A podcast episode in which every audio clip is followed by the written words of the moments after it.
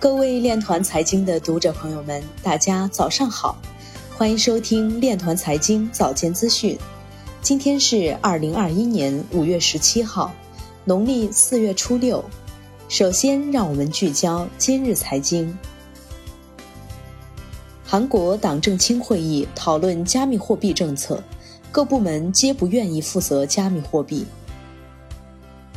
伊朗立法机构发言人表示，伊朗央行应针对加密交易所制定明确的法规。央视财经报道，全球持有比特币的上市公司达到二十二家，总市值逾九十八点四亿美元。火币袁瑞娟表示，NFT 不会是昙花一现，本身是一个产业。MakerDAO 年营收超过1.5亿美元，比特币供应量达到四个月以来的最高点。狗狗币开发人员冒充者称，马斯克没联系过狗狗币项目的任何人被揭穿。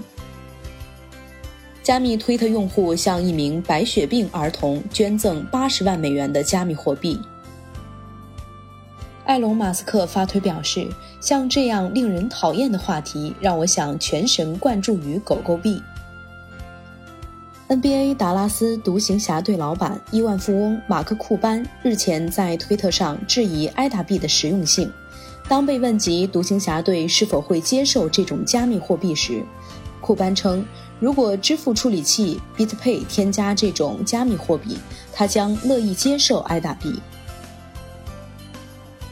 以上就是今天链团财经早间资讯的全部内容，感谢您的收听，我们明天再见。